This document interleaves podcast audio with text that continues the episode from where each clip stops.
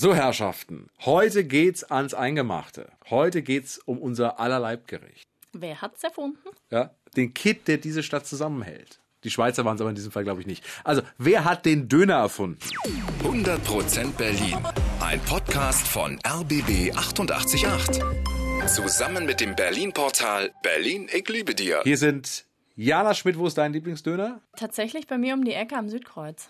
Bei mir ist es der Rosenthaler Platzdöner. Gibt einmal mit alles, es ist immer eine Sensation, gerade wenn man, sag ich mal, sturzbetrunken aus der Kneipe kommt. Mein Name ist Tim Koschwitz. Hallo zusammen. Ja, wir klären heute die im Grunde wirklich wichtigste kulinarische Frage der Stadt, muss man einfach mal so sagen. Ist der Döner wirklich ein Berliner?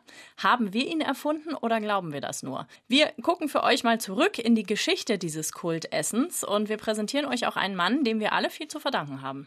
Kurz zu Beginn ein wenig Sprachkunde. Döner Kebab heißt übersetzt gegrilltes, drehendes Fleisch. Und das gab es in der Türkei schon lange. Schon vor 200 Jahren kamen dort die Köche auf die Idee, das Fleisch aufzuspießen und zu drehen. Serviert wurde das dann aber auf dem Teller mit Reis oder Salat. Und war auch ein relativ teures Gericht. Ja, und dann kommt Kadir Numan ins Spiel. Geboren ist er in der Türkei, äh, kam Anfang der 60er Jahre nach Deutschland, hat erstmal in Stuttgart gearbeitet, natürlich bei Daimler. Wo sonst? 1966 ist er dann nach Berlin gezogen und war erst Monteur für Druckmaschinen.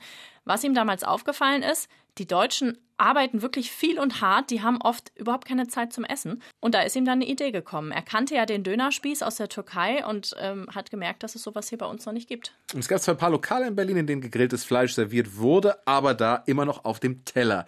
Erst Nurman kommt auf die Idee, das Fleisch in ein Brot zu stecken. Also macht er 1973 die erste Dönerbude der Stadt auf, und zwar am Bahnhof Zoo. Ja, und der allererste Döner sah damals wie folgt aus. Kalbs- und Rindfleisch, das alles in ein ganz normales Brötchen. Dazu Zwiebeln, ein Salatblatt und eine Scheibe Tomate. Kostete 1,50 Mark der erste Döner. Also ein Vergleich zu heute, obwohl sind ja heute auch noch günstig. Ja, ja, absolut, ja.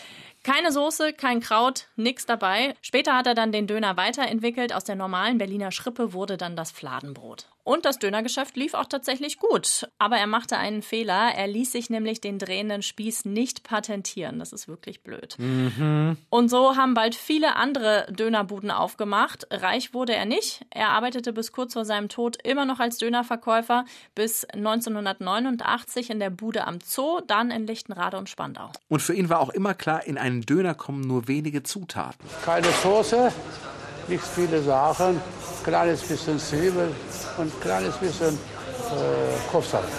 Wie früher halt. Keine Soße, bisschen Zwiebeln und Kopfsalat. So geht Döner laut dem Erfinder.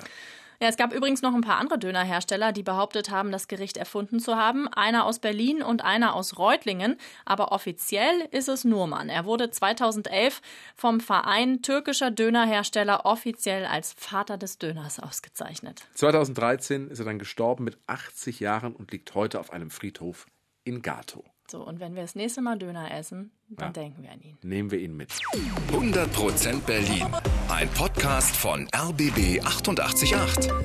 Zusammen mit dem Berlin-Portal Berlin, ich liebe dir.